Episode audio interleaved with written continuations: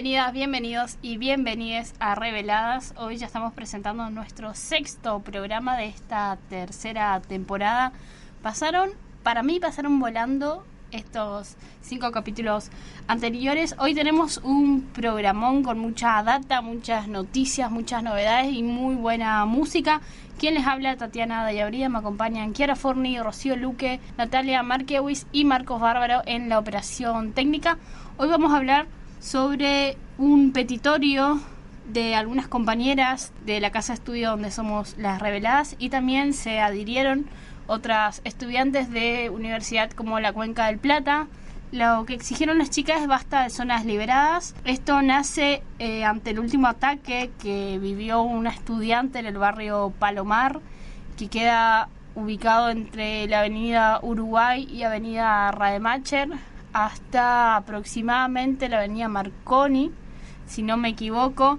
Eh, varios estudiantes, recordemos que el año pasado una estudiante sufrió una violación en ese mismo barrio y hay eh, varios casos de mujeres que fueron acosadas y atacadas en ese en todo lo que es ese barrio el Palomar eh, así que vamos a estar charlando con las chicas qué piden con este petitorio y también nos, nos van a estar contando cuál fue la reacción del Consejo Deliberante acá de la ciudad de Posadas.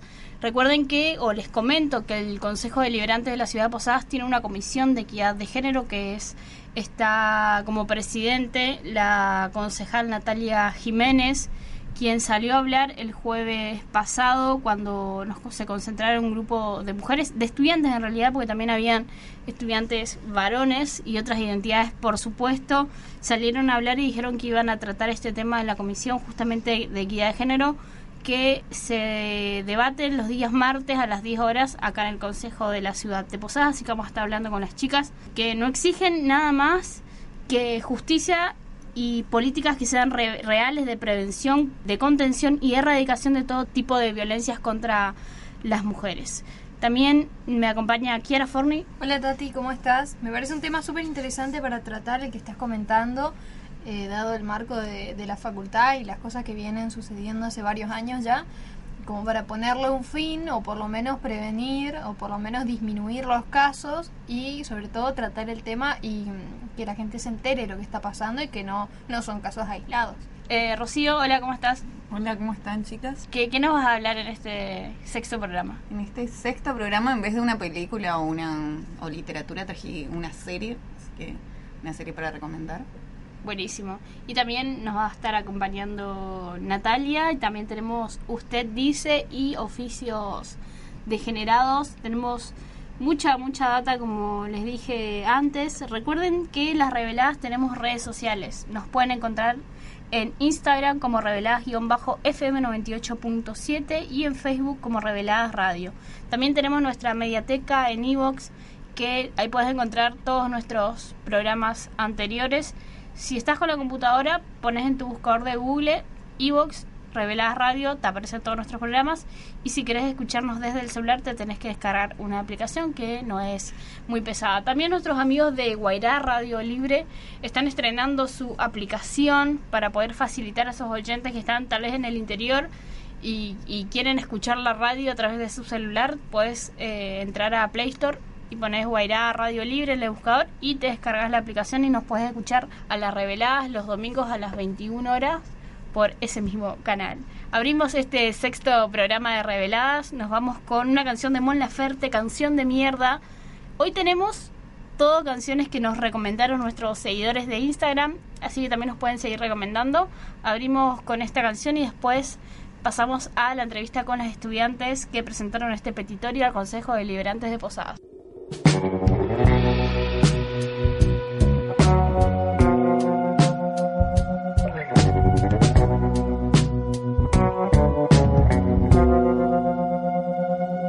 Voy a ponerme a lavar las tazas, pa' ver si el dolor se me pasa. Pero me quedo triste sola. Bailo tango con una pistola. Dicen que nunca muere la mala hierba por eso te hago esta más simple armonía. Voy a clavarte esta melodía.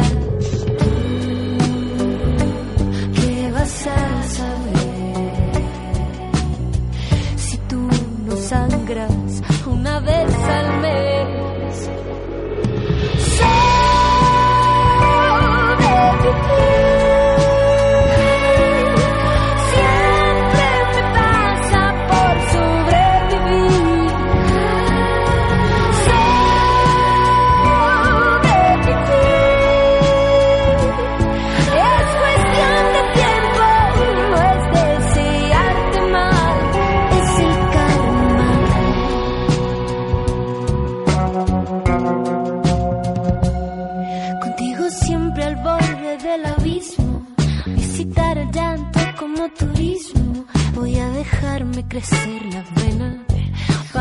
para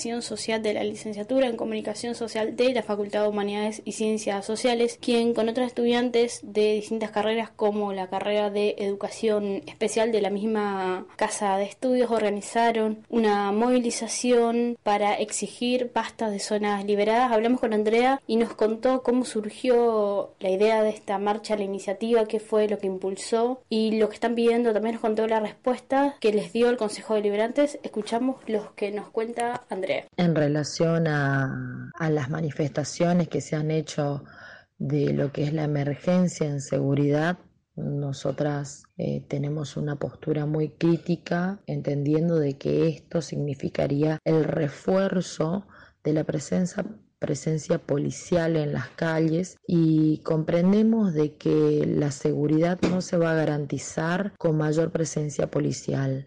Comprendemos de que la seguridad se va a garantizar con iluminación de cada uno de los espacios públicos, con la garantización al acceso a un sistema de transporte seguro que no cierre los sistemas de transferencia, sino que garantice de que tanto estudiantes como trabajadores y trabajadoras podamos llegar seguros y a salvo a nuestros hogares y no tengamos que quedar a la deriva luego de las 10 de la noche. Creemos que es necesario profundizar las campañas de concientización y de prevención, generando los equipos de contención y, y abriendo las discusiones a cada una de las nuevas ciudadanías que se manifiestan y que se ponen sobre el escenario público. El pasado jueves, desde el movimiento de estudiantes de educación especial, junto con los compañeros y compañeras de la CEPA, convocamos a toda la comunidad, a las organizaciones sociales, a los vecinos posadeños y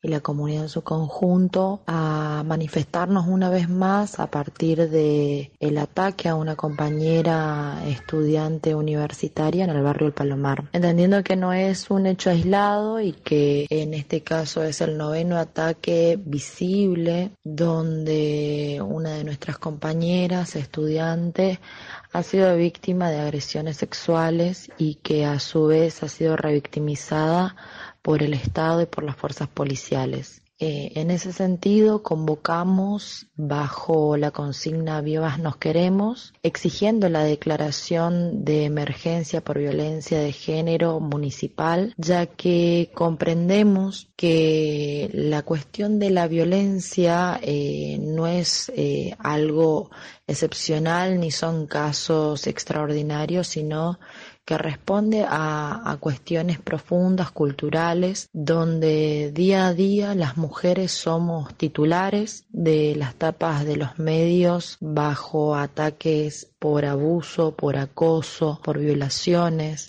por femicidios. En este sentido, entendemos que eh, más allá de seguir exigiendo de que se iluminen los barrios posadeños, se desmalecen y se generen las condiciones para el libre tránsito de las ciudadanas y los ciudadanos, también entendemos que necesitamos empezar a profundizar las medidas de prevención, contención y erradicación de cualquier tipo de violencia dentro de nuestros espacios y dentro de nuestra ciudad. Es por eso que desde la declaración de la emergencia lo que planteamos y lo que estipulamos es que necesitamos que se generen equipos interdisciplinarios de contención para las víctimas que tengan acceso a profesionales como abogados, médicos, psicólogos y todos aquellos que se circunscriban a la contención de hechos de violencia. También planteamos la necesidad de que se contengan a las víctimas desde los espacios de prevención, en el sentido de necesitamos generar campañas visibles para entender de qué se trata la violencia, qué tipos de violencia existen y qué derechos tenemos las mujeres y las compañeras desde los espacios diversos a nuestros derechos como por ejemplo de que todavía seguimos peleando porque se comprenda de que las denuncias las podemos radicar en cualquier comisaría y no necesariamente que nos terminen derivando a la comisaría de la mujer. También plantear cuáles son nuestros derechos en los espacios de la salud pública, en nuestros espacios laborales, que la violencia no es solamente un golpe, no es solamente el acoso callejero, no es solamente los abusos y las mayores expresiones en las violaciones y femicidios. Vivimos en una trama social donde las mujeres todavía somos objeto y no sujetos sociales. Entendido desde ese lugar, planteamos en nuestro espacio desde ser estudiantes universitarias ante propuestas que se nos han elevado desde diferentes instituciones provinciales en conjunto a lo policial, planteando no corredores seguros eh, donde estemos monitoreadas, donde estemos custodiadas en horarios, que esto no resuelve de fondo las problemáticas, sino de que nuevamente nos pone a nosotras en el ojo de la de la mira de, de los atacantes y nuevamente se victimiza a las mujeres. Entendemos de que esto no es más que una salida facilista que comprende el refuerzo de las mismas fuerzas policiales que muchas veces debemos enfrentar al momento de denunciar, que nos digan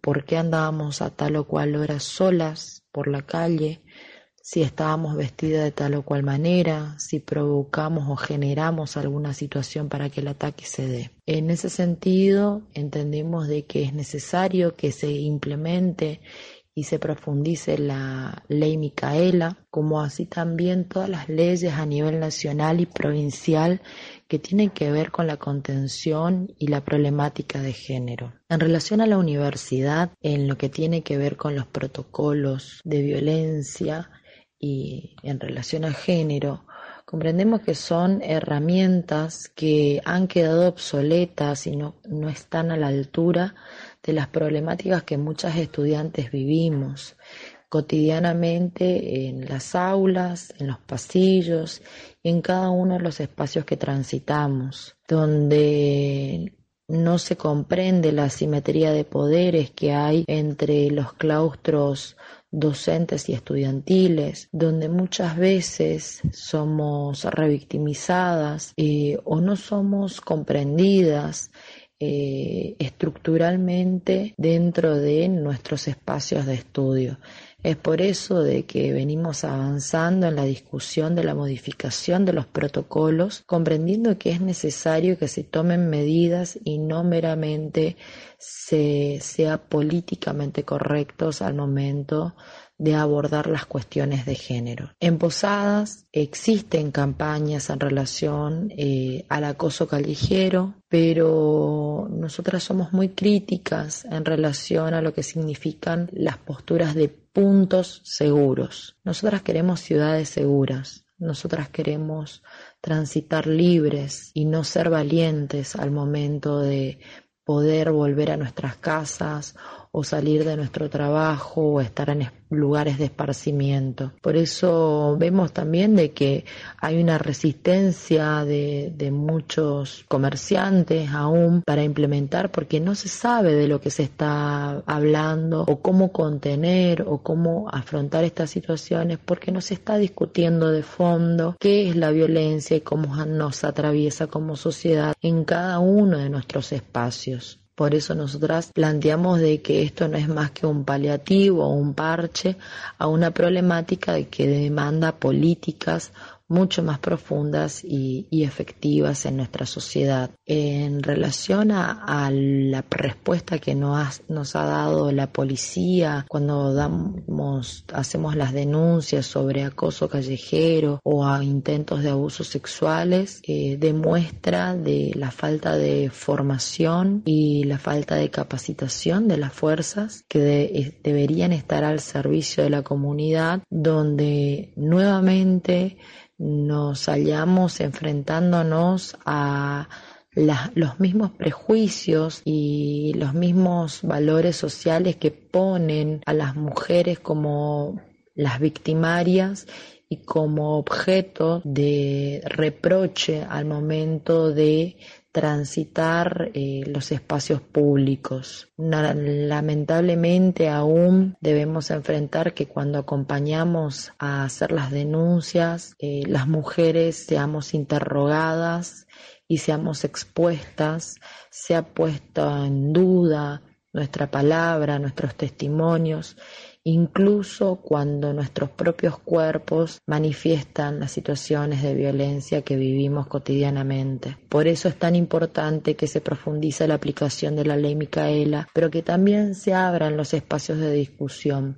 Por eso Exigimos de que se implemente efectivamente la ley de educación sexual integral en todos los espacios educativos, porque es a partir de la construcción de nuevos valores sociales, entendiendo las nuevas ciudadanías y las nuevas formas de las cuerpas, los cuerpos y los espacios que vamos a ir construyendo y vamos visibilizando que como sociedad podremos avanzar para dejar de lado la ignorancia y empezar a convivir con lo diferente, con lo diverso, con las feminidades y poder comprender de que lo diferente no debe ser negado sino incorporado. Y no por ser diferente estamos sujetas a ser visibilizadas desde espacios negativos o cuestionadas desde una norma impuesta, ni adoctrinadas, ni mucho menos puestas dentro de los escrutinios y el escarnio público como todo lo que está mal, sino comprender de que existen diferentes formas de transitar y de percibirnos, de identificarnos, de construirnos y eso es un espacio que lo garantiza la ESI para abrir las discusiones y sincerar estas discusiones dentro de cada uno de los espacios donde convivimos con los otros, con las otras y con les otros. Agradecemos a Andrea Dombrowski por contarnos lo que piden, lo que proponen en ese petitorio y también lo que exigen con ese petitorio y contarnos también cómo fue el accionar la decisión que tomaron desde el Consejo Deliberante acá de la ciudad de Posadas. Nos vamos ahora con una canción y después retomamos con más reveladas.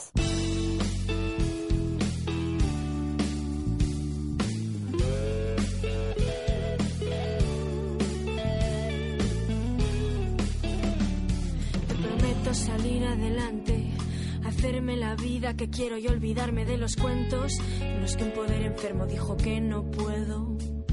Te prometo no dejar que me gobierne la culpa, ni para cuidar a otras, ni para maltratarme, escucharme siempre que mi cuerpo me hable.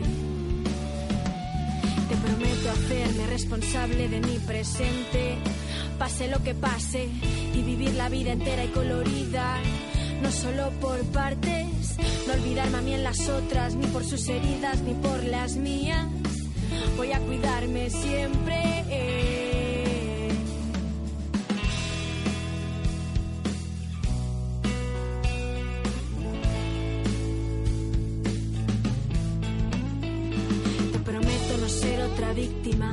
Enfadarme y llorar cada vez que me haga falta, deshacer en pedazos la razón de los que destruyen nuestras vidas.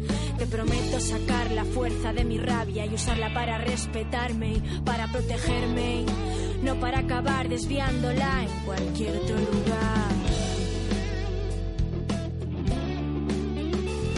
Te prometo hacerme responsable de mi presente, pase lo que pase, y vivir la vida entera y colorida, no solo por partes, no olvidarme a mí en las otras, ni por sus heridas, ni por las mías. Voy a cuidarme siempre.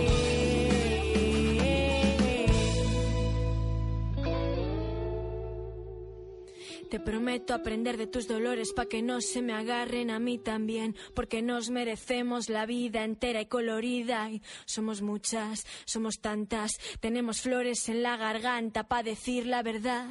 Tenemos sonrisas y amor y fuerzas, que aunque nos las quiten como en tantas otras cosas, las tomaremos de nuevo y saben y sabemos que nunca se las podrán quedar.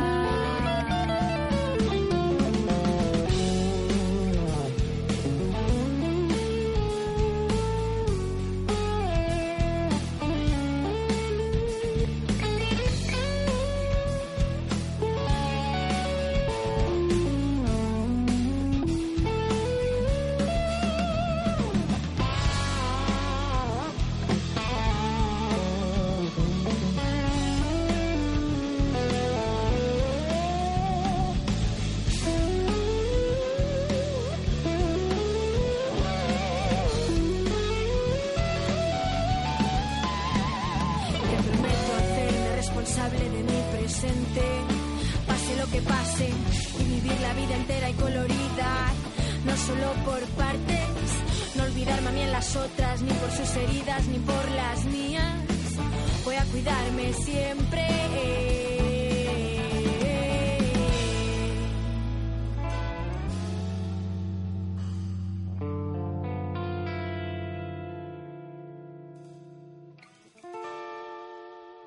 Estamos de regreso en Reveladas, llegó el momento de irreverentes a cargo de Kiara Forni.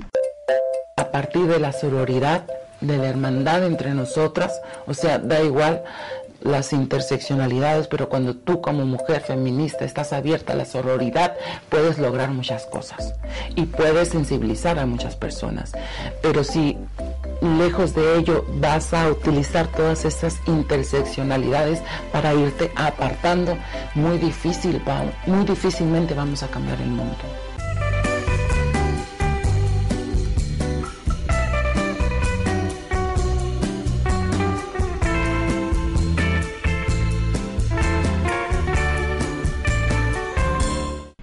Bloque daremos lugar a esas mujeres que fueron olvidadas por los manuales escolares, la historia y la sociedad. Esas mujeres que tanto hicieron por las diferentes luchas colectivas, la literatura, el arte, el feminismo y que fueron pioneras en la participación, la liberación femenina y los derechos de las demás mujeres, entre tantas otras cosas impensadas en su momento. Esta es una columna de feminismo histórico donde recordaremos a esas mujeres que le faltaron el respeto a la moral y a las buenas costumbres de su época. Soy Kiara Forni, esto es Irreverentes y hoy hablaremos de Michalina Wisloka. Michalina nació en Lodz, Polonia el 1 de julio de 1921. Fue ginecóloga, sexóloga y pionera en estudios sobre sexo y educación sexual en sus tierras. Nacida en una familia de intelectuales que tras la ocupación de su país por los nazis fue deportada por el gobierno general a Cracovia. Siete años después del final de la guerra, o sea en 1952, se recibió de doctora en ciencias médicas. Fue cofundadora de la Sociedad de Maternidad Consciente, en la que se ocupó del tratamiento de la infertilidad y la anticoncepción. Wisloka fue la autora de muchas otras publicaciones que contribuyen al desarrollo de la sexología en Polonia, incluido El caleidoscopio del sexo o El éxito en el amor, pero el más popular fue El arte de amar, publicada en 1978. Wisloka describe ahí cómo son los métodos anticonceptivos, una lista de posiciones y métodos para satisfacer el apetito sexual en las personas solas. En la vida privada, Michelina estaba involucrada en un arreglo de amor bastante novedoso para la época. Estaba casada, pero mantenía una relación poliamorosa. Vivían ellos dos juntos con otra mujer, Wanda, que podríamos denominar como amante del matrimonio. Al principio esa tríada funcionaba a la perfección, pero luego de que ambas se hayan quedado embarazadas y durante varios años hayan criado entre los tres a los dos hijos que tuvieron, la relación se descompensó, se borraron algunos límites y terminaron separándose los tres. El primero que se fue, como siempre, fue el marido de Michalina abandonando a sus dos hijos y a sus compañeras. Luego se fue Wanda llevándose a uno de los niños y Michalina se quedó sola con el otro. Fue una separación extremadamente dura, sobre todo para los hermanos que no entendían las circunstancias amorosas de sus padres. Mientras tanto, su carrera médica continuaba y tuvo la oportunidad de dirigir la primer clínica polaca de consejería materna en el Instituto Madre e Hijo de Varsovia. En los años 1970 fue jefa de laboratorio de citodiagnóstico de la Sociedad de Planificación Familiar, organización polaca fundada en el 1957 dedicada a apoyar la educación sexual de los jóvenes a través de la ayuda de individuos y parejas en situaciones críticas, con oferta de cuidados de la salud sexual y reproductiva. Su libro El arte de amar, lanzado en 1976 en pleno auge internacional de la revolución sexual, se convirtió en un bestseller. Es una guía sexual para parejas que inició una mayor apertura en materia de sexo y en la vida sexual en Polonia. La Iglesia Católica y hasta el Partido Comunista detuvieron su divulgación, pero una vez cruzado ese obstáculo, la censura llegaba para impedir el uso de algunas imágenes con las que se ilustraba el texto o incluso para solicitar la eliminación de capítulos en los que se trataba el orgasmo femenino. Ante este panorama, Wisloka tomaba resistencia expresando no habría arte si no hay orgasmo, refiriéndose al orgasmo femenino y aclarando que en términos generales todos deben tener derecho a tenerlo y saber cómo tenerlo. Tuvo miles de adversidades que superar para poder publicar su libro sin ninguna censura, sin quitar ni una sola palabra de él. Luchó contra toda la sociedad conservadora de la época y lo logró. Fue el libro más vendido, más conversado, más leído y más repudiado durante muchos años en Polonia marcó una revolución en las costumbres de la sociedad polaca y fue atacada por el Partido Comunista, la Iglesia Católica y la censura con afirmaciones como yo soy la revolución sexual y la vagina no es fuente de dolor y vergüenza, es fuente de poder, gozo y placer, la consideran la primera sexóloga polaca como alguien que expresaba su planeamiento frente a la defensa del placer sexual para las mujeres, una gran defensora. Sus pacientes iban al consultorio con preguntas como ¿es verdad que existe el clítoris? Nunca tuve un orgasmo, ¿cómo hago? ¿Cómo hago para masturbarme? Entre otras cosas, los más arriesgados iban a tomar clases con ella en pareja. Con la experiencia de la atención a centenares de pacientes que la consultaban por una variedad de dificultades y dudas relacionadas con la fertilidad, la anticoncepción y el gozo en su intimidad, la doctora elaboró lo que se considera la primera guía sobre la vida sexual en los países comunistas. Podemos decir que esta mujer pionera del tema ha sido también una pionera en materia de educación sexual, porque como decíamos anteriormente, el consultorio de Michalina siempre explotaba de pacientes y había largas filas para atenderse con ella, por el simple hecho de que ciertas cosas solo podían hablarse o consultarse con ella, sobre todo para las pacientes mujeres. Todo esto debido al contexto represivo y opresivo en el que se ella recorrió su vida y fue el apogeo de su libro, más o menos en el año 1976. Queremos hijos, pero es mejor para todos si decidimos cuándo sucede. Para eso son los métodos anticonceptivos. Decía Michalina en una charla pública en algún pueblo polaco. Inmediatamente el cura del lugar se levanta entre el público y comienza a rezar, algo que podría parecerse un Padre Nuestro. Acto seguido comienzan los abucheos y a volar cosas hacia la doctora. Quiero destruir todo, incluso el amor, decía Michalina, estando cansada de estereotipos, cuestiones establecidas, ella quería deconstrucción masiva. Pero a pesar de eso, se manifestaba como cansada de soportar agravios y destratos por intentar liberar la sexualidad de la sociedad. Sin embargo, ella seguía porque estaba muy consciente de que la liberación sexual era algo que todas las personas debían tener derecho a gozar. Así fue como se enfrentó decididamente durante décadas al oscurantismo de la Iglesia, a los prejuicios de la burocracia estanilista, opinión pública y algunos periodistas y sus colegas, por supuesto, contando con algunos pocos aliados. En un momento ella pregunta a un miembro del Politburó del Partido Comunista Polaco si acaso el socialismo no quería iluminar cosa de lo que ellos se jactaban todo el tiempo, y ante la cara de desconcierto de su compañero, ella responde, bueno, yo también quiero iluminar, pero con mi libro.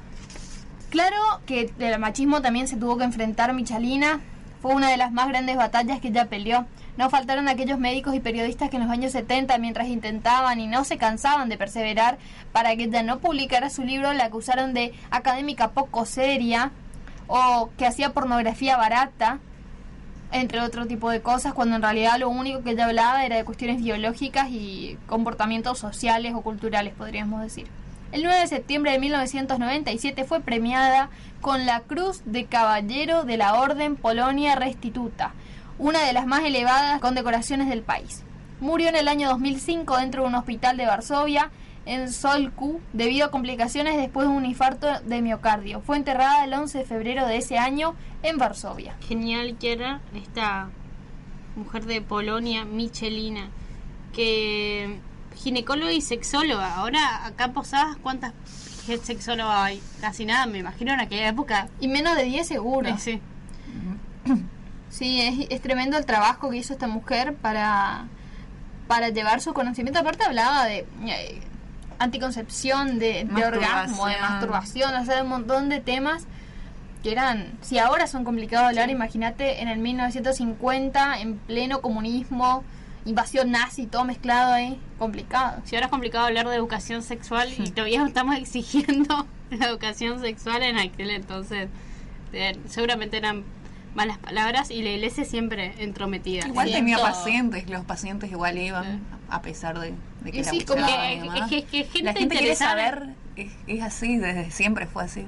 Como la irreverente de la vez pasada, que también decía que eh, los curas se la, la criticaban todo el tiempo, pero su consultorio estaba lleno de las amantes de los curas. Entonces es eso, es esa doble moral.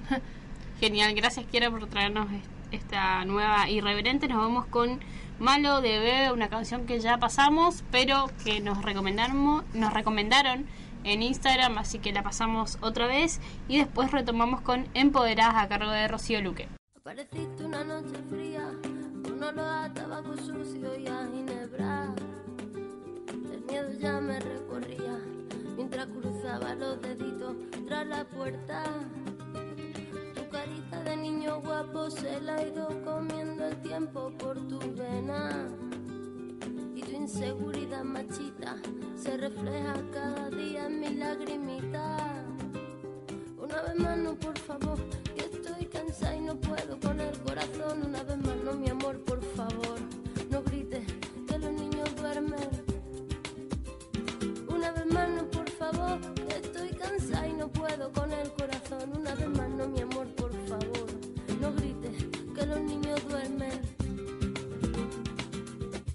Voy a volverme como el fuego, voy a quemar tu puño de acero y del morado de mis mejillas saldrá el valor para cobrarme las heridas. Malo, malo, malo eres, no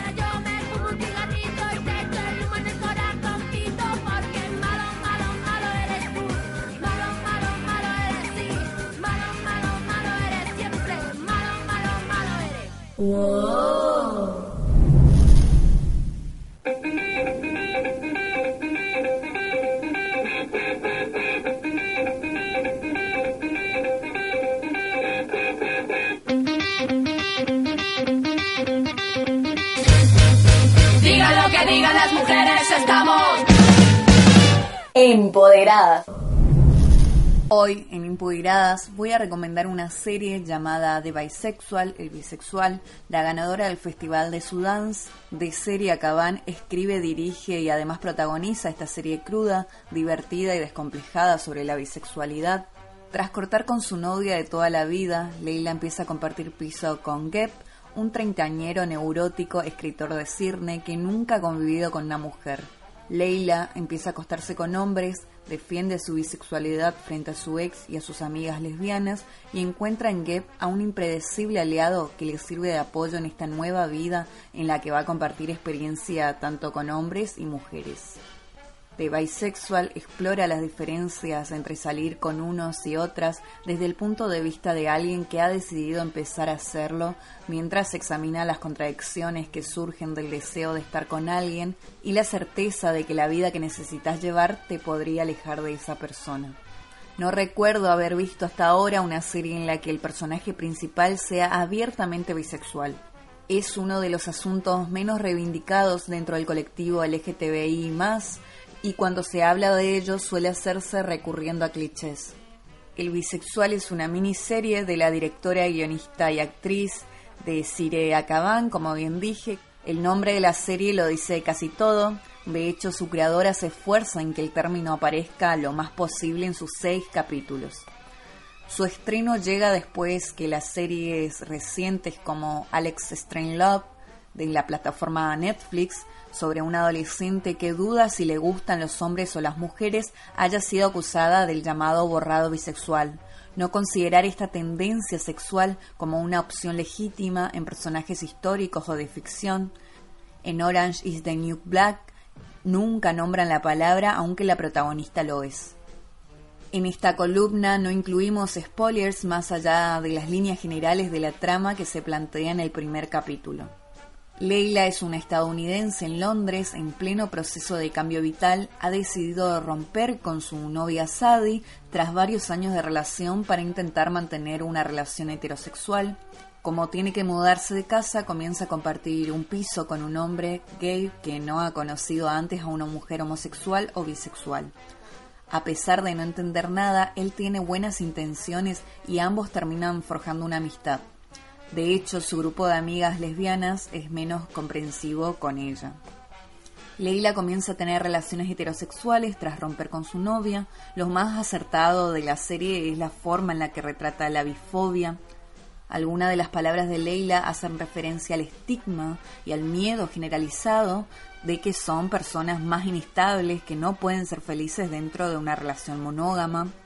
El retrato de la bifobia interiorizada es también uno de sus puntos fuertes. Hay una frase que dice la propia protagonista en uno de los primeros capítulos de la serie que lo dejan en claro. La bisexualidad se inventó para vender vodka de colores. Los seis capítulos también plantean la intolerancia hacia lo bi que existe a menudo en la comunidad homosexual. Se refleja muy bien cierta violencia no física a la que se enfrenta la comunidad a partir de los estereotipos que en su entorno perpetúa, tanto heterosexuales como del resto del colectivo LGTBI. El círculo del personaje, a pesar de ser un espacio seguro de gente LGTBI dista mucho de ser seguro, ya que hay un rechazo claro a la bisexualidad. La bifobia interiorizada es claramente uno de los temas de la serie. El personaje hetero es un acierto, Podría parecer un error que Leila compartiera protagonismo con un personaje hétero, un escritor bloqueado que trabaja como profesor y que combate las crisis de la mediana edad acostándose con una de sus alumnas. No es así. El espectador asiste a esta exploración de la bisexualidad desde los ojos de Leila, pero también a través de las conversaciones que mantiene con un compañero de piso poco puesto en la materia. Acaban desmonta los mitos en torno a la bisexualidad a través de los diálogos entre ambos. Por ejemplo, le explica que el sexo no es tan distinto entre hombres y mujeres. El bisexual trata con inteligencia al espectador, pone sobre la mesa los estereotipos sin ánimo de lesionar y muestra que todos los personajes son imperfectos. No existen referentes públicos más allá de la propia de serie Acabán, así que es normal que se hagan lecturas simplistas sobre las cosas, no se educa en la diversidad. Sorprende que sea una salida tan tardía, esto es bastante común dentro de la comunidad bisexual, no hay referentes ni recursos específicos ni comunidades que los acojan. Las personas bisexuales son las que más tardan en identificar su orientación sexual. Gabe y Leila son compañeros de pisos y de confidencias. Otra de las cosas claves en la serie es la importancia del concepto monosexualidad. Aunque la serie no nombra la palabra monosexual, sí explica en qué consiste y la importancia de que la sociedad tenga este término en cuenta. Es un neologismo que pone en la misma categoría la homosexualidad y a la heterosexualidad, porque en ambas la gente se relaciona erótica y sentimentalmente con un solo género. Es importante que cada vez se hable más de ello porque así se reivindican otras opciones alternativas igual de legítimas y que no entran en esa categoría. Así como el término cisgénero recuerda que existe la comunidad transgénero, la palabra monosexual defiende que la bisexualidad es también válida. La excesiva defensa de la monosexualidad que hacen muchos personajes de la serie da pie a recordar la invisibilidad del colectivo bi, al entorno de Leila, que es monosexual, solo le vale que ella se declare lesbiana o hetero. El monosexismo hace que las personas bisexuales tengan que estar continuamente saliendo del armario, lamentablemente. El binarismo de género es una noción errónea y discriminatoria, no existen solo dos géneros, la gente debe ver las orientaciones sexuales de la misma manera. Precisamente la bisexualidad tiene el poder de poner en duda ese modo dual y maniqueo en el que tendemos las personas a procesar la información que nos descoloca. Sadie, la expareja de Leila, por ejemplo, no entiende su bisexualidad. Uno de los fallos o de los errores de la serie es el modo en el que varios personajes dan por hecho que los jóvenes tienen ahora una facilidad para contar a su entorno sobre su bisexualidad. Todo tiene su momento, pero que minimiza la presión social que aún hoy en día tienen las personas del colectivo LGTBI. Cabe la duda ahora si se lamenta que la serie muestre a tan claras la bifobia en las amigas lesbianas de Leila, que no hace demasiado era una realidad bastante común. Si la única serie centrada en la bisexualidad la muestra así, perpetúa ese comportamiento, será así o si al contrario es positivo que la muestre porque es un hecho naturalizado que hay que desmitificar. Nuestra empoderada de hoy fue de serie Acadán con esta serie que tenés que ver de bisexual.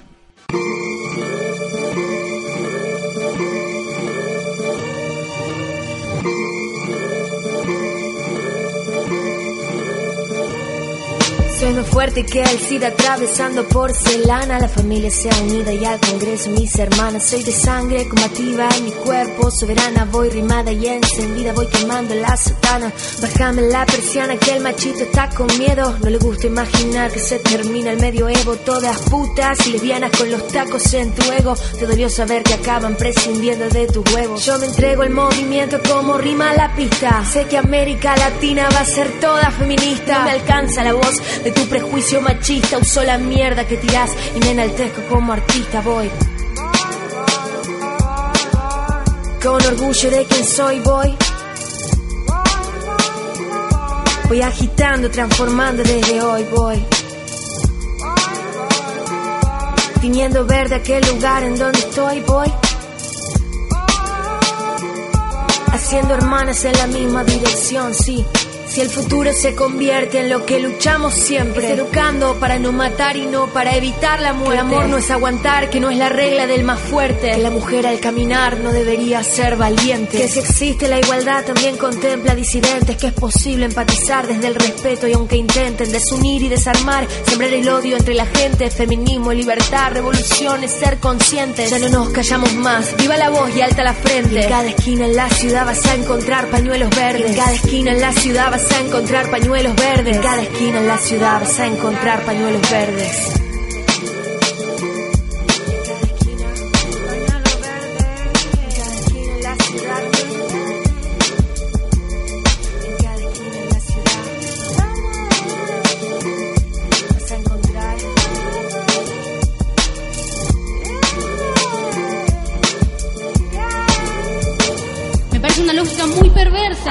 18 tener que explicar por qué está mal violar y por qué entonces ser violada significa algo. Nos abusan hasta veces en nuestras propias casas. Es evidente que en esa etapa de nuestras vidas la información, si no es poca, es nula y sobre todo muy tendenciosa. ¿Dónde están todos estos defensores de la integridad, la vida y la moral cuando estamos en verdadero peligro? Mujeres pobres y varones trans están muriendo. Salimos a las calles y hombres de 60 años nos dicen no muy amablemente que nos quieren llevar a sus casas. Tenemos relaciones violentas, con celos, golpes, puteadas. Salimos a la noche y nos ponen drogas en las bebidas. Estamos cargados y cargadas de estereotipos y el amor solo existe en las góndolas que nos ofrece la televisión.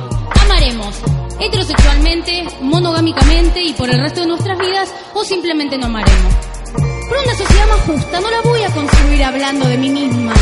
La voy a construir militando la libertad de los otros y de las otras.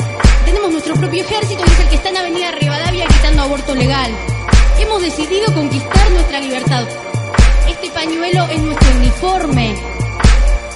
Y lo único más grande, el amor a la libertad, es el odio a quien te la quita.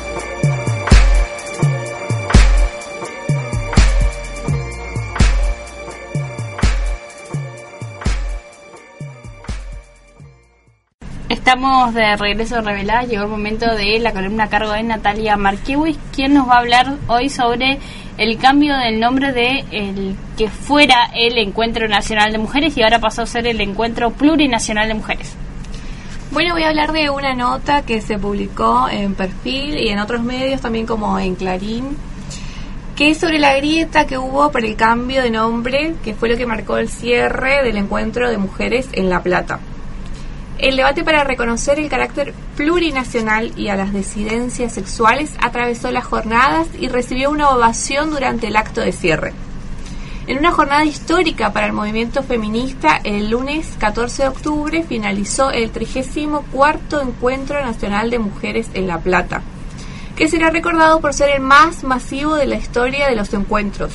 Durante todo el fin de semana, las calles de la capital bonaerense se llenaron de glitters y pañuelos verdes en una movilización inédita que tuvo su punto culmine el domingo durante la emblemática marcha, pero que no estuvo libre de discusiones internas.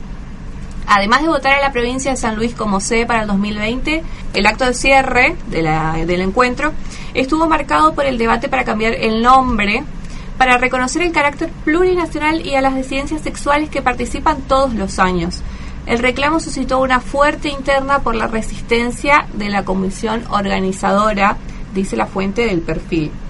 En este marco, durante la asamblea en el Esta Plata, se votó por medio de un aplausómetro cambiar la denominación a Encuentro Plurinacional de Mujeres, Lesbianas, Transexuales, Travestis, Bisexuales y No Binarias. Pero eh, tuvo el apoyo multitudinario de quienes estuvieron eh, durante esa marcha, ¿no es cierto? Durante esa reunión en realidad, la convocatoria. La lucha por el nuevo nombre atravesó los últimos encuentros y buscaba reconocer el carácter plurinacional y a las disidencias sexuales que también son víctimas de las estructuras sociales patriarcales.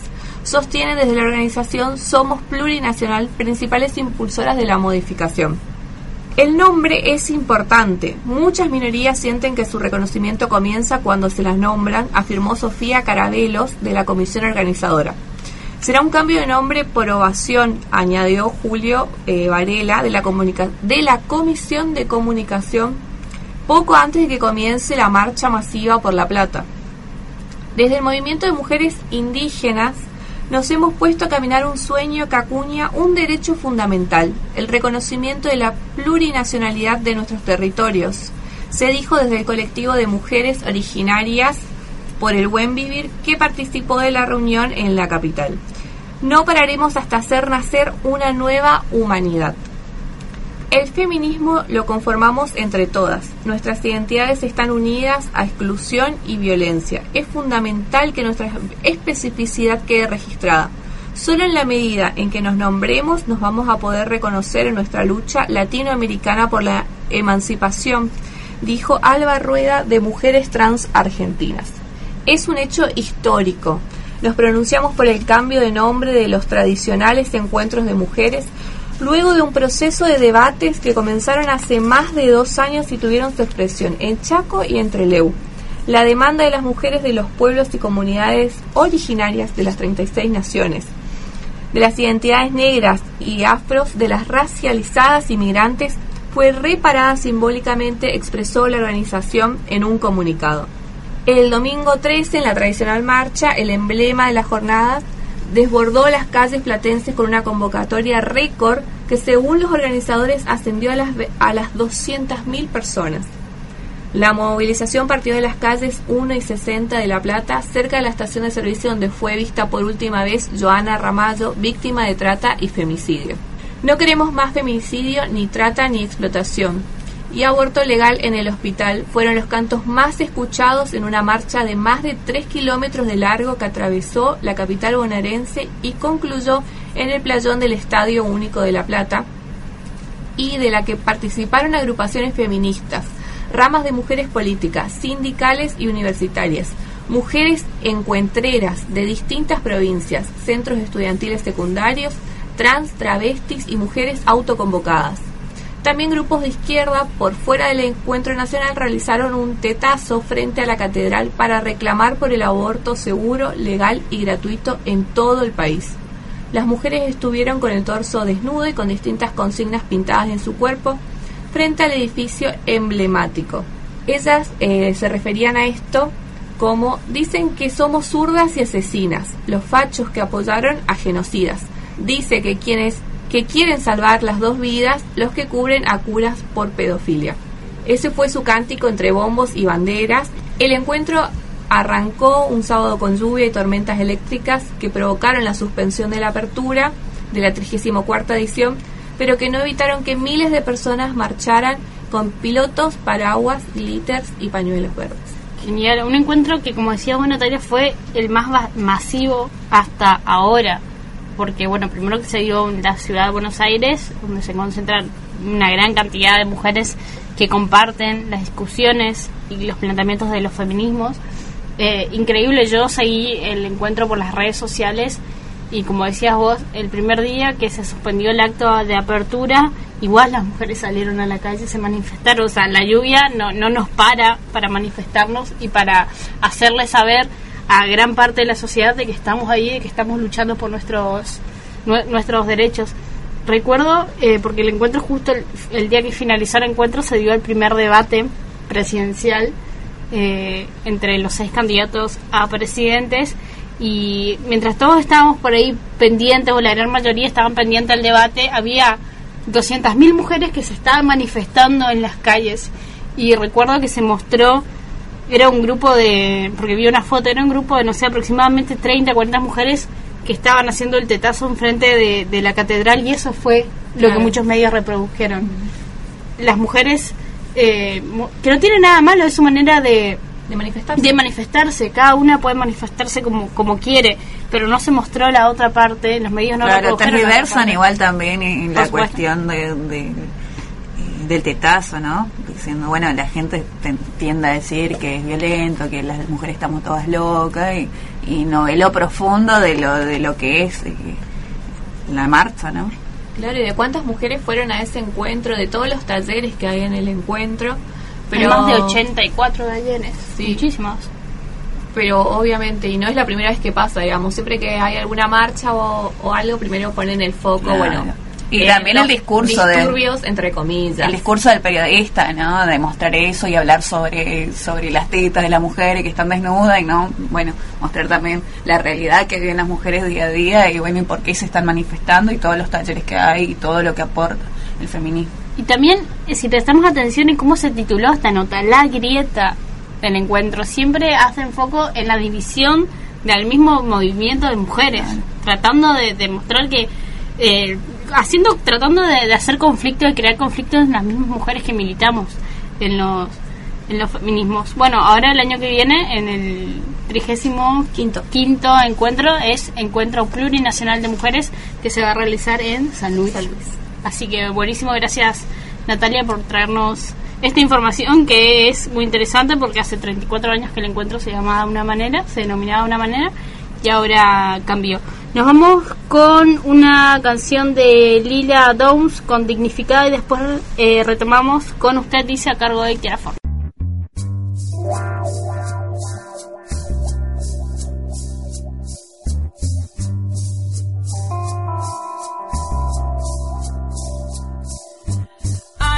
noche un grito y se escucha lejano. Cuentan al sur, es la voz del silencio. En este armario hay un gato encerrado. Porque una mujer, porque una mujer defendió su derecho. De la montaña se escucha la voz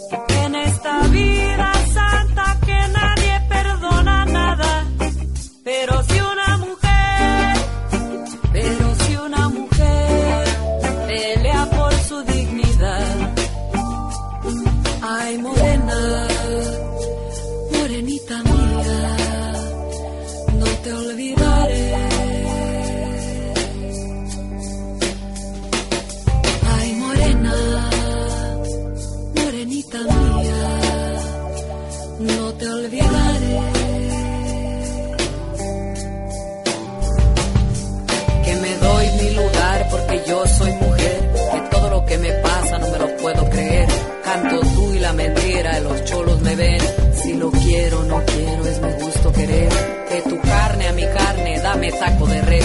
Los prefiero y los quiero al que me debe comer. Ya probé el que es ajeno a ese pa' que lo quiero. Que la voluntad del cielo me mande al primero. Que me quiera como soy. A ese sí que lo quiero. A ese sí que lo quiero. A ese sí que no quiero. Seguí los pasos, niña, hasta llegar a la montaña seguí la ruta de Dios que las ánimas acompañan. Te seguí los pasos, niña, hasta llegar a la montaña. Y seguí la ruta de Dios que las ánimas acompañan. Que las ánimas acompañan,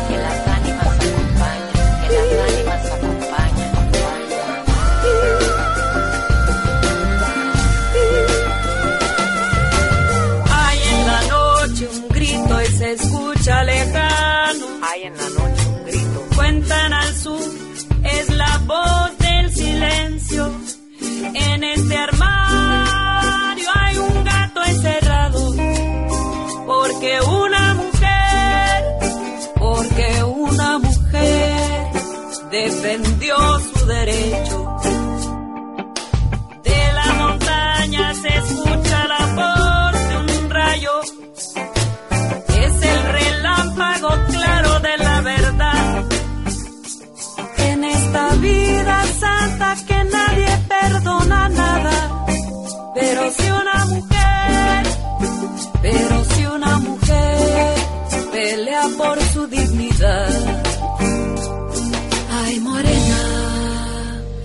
morenita mía, no te olvidaré. Madre preciosa, madre cariñosa. Chucho el Roto.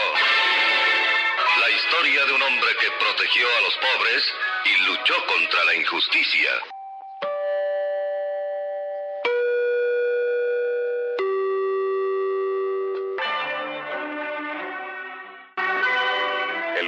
18 de septiembre de 1930, a las 8 en punto de la noche, inició sus labores XCW, La Voz de la América Latina desde México.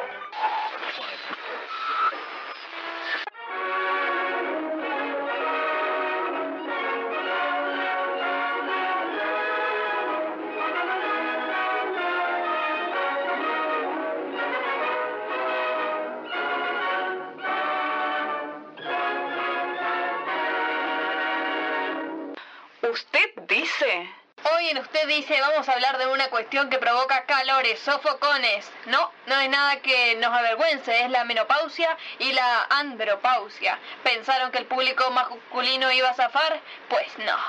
Vamos a ir por una revolución hormonal a la vez. Empecemos con la menopausia. Esta es la disminución natural de las hormonas reproductivas cuando una mujer llega a los 40 o 50 años y también hay mitos en torno a ella. Se dice que, por ejemplo, la menopausia mata el apetito sexual, pero en realidad muchas personas asocian a la reducción de hormonas que sucede a medida que las mujeres envejecen con la reducción de la libido, aunque no es necesariamente el caso. La menopausia no desempeña un papel tan clave en los problemas sexuales como antes se creía. No empecemos a echar culpas a quien no corresponde. Un factor más importante que afecta el curso que tomará tu vida sexual es si experimentaste problemas con el deseo y los orgasmos antes de la menopausia. Si así fue, entonces es más probable que sigas enfrentándote a estos. En resumidas cuentas, las mujeres pueden mejorar su vida sexual aún después de la menopausia. Personalmente, escuchar decir a muchas amigas de mi abuela que nunca estuvieron mejor sexualmente que después de la menopausia. Así que, pero ojo, es cierto que debido a la reducción de los niveles de estrógeno, la sequedad vaginal puede resultar en relaciones sexuales dolorosas. Ahí entran a jugar unos participantes fundamentales, los lubricantes con base acuosa y los juguetes sexuales que podrían aumentar el flujo natural de las cosas. Y mientras más sexo tengas, más saludables serán tus tejidos vaginales. También se habla mucho de los calores, de que se sofocan, y que siempre es igual para todas. Y aunque no lo creas, este mito sí es cierto. Más del 70% de las mujeres sí padecen de sofocos y sudores nocturnos. Y algunas sufren de sofocos graves que las agitan muchísimo, mientras que otras sienten sofocos de menor gravedad que toleran perfectamente. El tercer mito es que no hay nada que se pueda hacer para reducir los síntomas de la menopausia. En realidad hay investigaciones recientes que han demostrado que hacer ejercicio regularmente puede ayudar a las mujeres menopáusicas a controlar sus sofocos y otros síntomas. Se ha demostrado que ejercitarse resulta en menos sofocos y un mejor ánimo. Otro problema que resuena en la hinchada menopáusica es que no pueden dormir a la noche. Y en este sí que la menopausia tiene mucho que ver. Según Sleep Foundation, desde la perimenopausia hasta la posmenopausia, las mujeres informan sufrir problemas para dormir. Frecuentemente estos problemas surgen como resultado de sofocos, insomnio y los trastornos de estado de ánimos. En general las mujeres posmenopáusicas se sienten muy descontentas con el sueño y tantas como el 61% afirman que sufren frecuentemente del insomnio y para mejorar tu calidad de sueño prueba realizar ejercicios aeróbicos regularmente o escuchar la columna de la semana pasada. Ahora le toca la andropausia, un término mucho menos escuchado, mucho menos asumido y mucho menos conocido. ¿Qué es la andropausia? Esta es exactamente el descenso de la producción de testosterona al acercarse a los 50 años, más otros cambios fisiológicos y síntomas relacionados. A partir de los 30 años, los niveles de testosterona comienzan a disminuir un 15%. Luego a los 45 se empiezan a advertir los primeros síntomas de la andropausia y llegando a los 50 los bajos niveles de testosterona aparecen en el 50% de los hombres.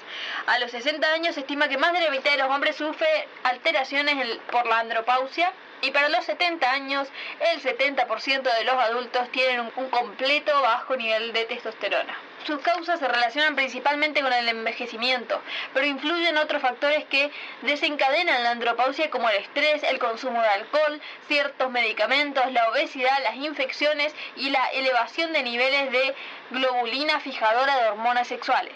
Además, la testosterona ayuda a formar proteínas y es el principal responsable de la reproducción sexual del hombre.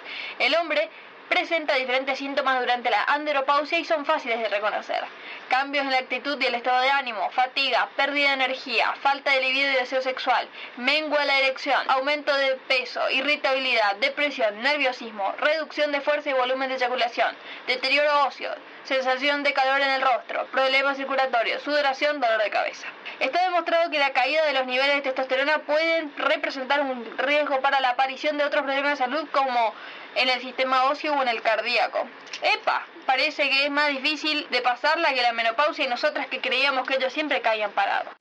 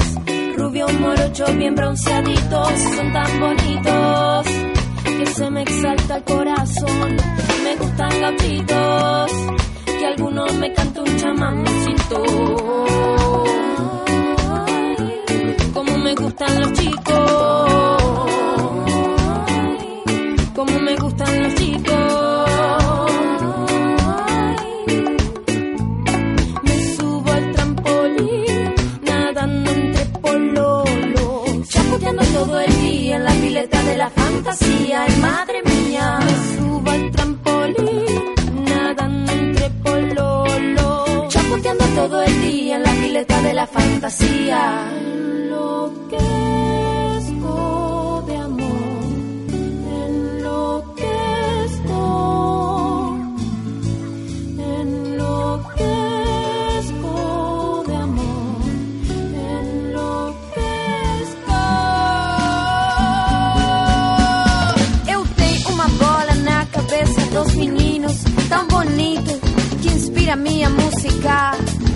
seus olhos brilha a reflexão de beleza. E nos meus olhos fotografiando meus meninos. Cabaleiros com seu amor derrete meu coração. E mi canção se la canto a todos porque todos hacen de mi amor algo grande, algo bello. Que hacen que ame al mundo entero. Que hacen que ame al mundo entero. Que hacen que ame al mundo entero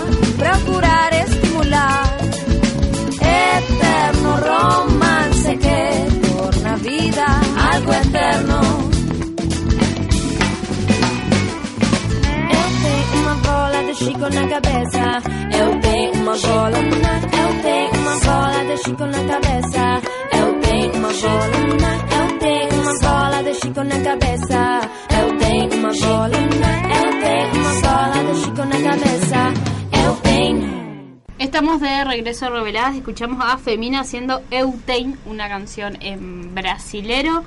Llegó el momento de oficios degenerados. Hoy traemos una nueva chofera o chofer de colectivos. En este caso es un urbano de la ciudad de Posadas, de una empresa muy conocida. Eh, hablamos con Sonia, que bueno, no, nos contó básicamente hace cuánto trabaja, eh, cómo es trabajar en un colectivo urbano en la ciudad de Posadas. Escuchemos los que nos cuenta Sonia. Hola, ¿cómo están? Soy Sonia Correa, soy chofer de colectivo urbano en la empresa Vencivenga. Hace, va a ser nueve años en diciembre que estoy en la empresa. Gracias a Dios nunca tuve problemas graves en, en el colectivo. La gente tuvo mucha paciencia, primero se admiraba, ahora ya están acostumbrados a verme. Eh, ahora por ahí cuando no son eh, pasajeros frecuentes de la línea 23 en donde estuve casi todos estos años, eh, por ahí si son de otras líneas sí se siguen sorprendiendo. Los pasajeros de Villa Cabello ya están prácticamente acostumbrados a verme. Te puedo decir que el apoyo de, de mi familia, de mis hijos, de mi esposo fue lo, lo mejor que tuve para, para seguir adelante, de mis hermanos, de mi mamá, de mis amigas, porque fue difícil al principio, pero por un hecho de que una mujer y manejando un colectivo y extrañaba mucho a hijos y necesité muchísima contención. Hubo momentos donde por ahí quería dejar porque los extrañaba mucho porque yo desde que tuve mi primer hija dejé de trabajar. Y después bueno cuando ya mi hija menor tuvo cinco años empecé acá. Me costaba mucho dejarlo me costaba muchísimo dejarlo. Pero bueno después me fui acostumbrando ya te digo me, me, apoyaron muchísimo mi familia me apoyó muchísimo. Y bueno ahora ya están acostumbrados gracias a Dios. La remuneración para un chofer de colectivo sea masculino o femenino es igual. Todos cobramos lo mismo. A veces varía depende de las horas extras que hacer y esas cosas. Siempre digo y nunca voy a terminar de agradecer a todas las personas que me apoyaron en este proyecto que tuvo Vencivenga en aquel entonces. Ahora pasó a ser de Río Uruguay y el apoyo incondicional de mi, como todos mis compañeros, unos genios. Me tuvieron muchísima paciencia. Llegamos al cierre de este sexto programa de Reveladas en esta tercera temporada. Hoy tuvimos un programón con entrevistas, tuvimos muchas columnas, muy buena música.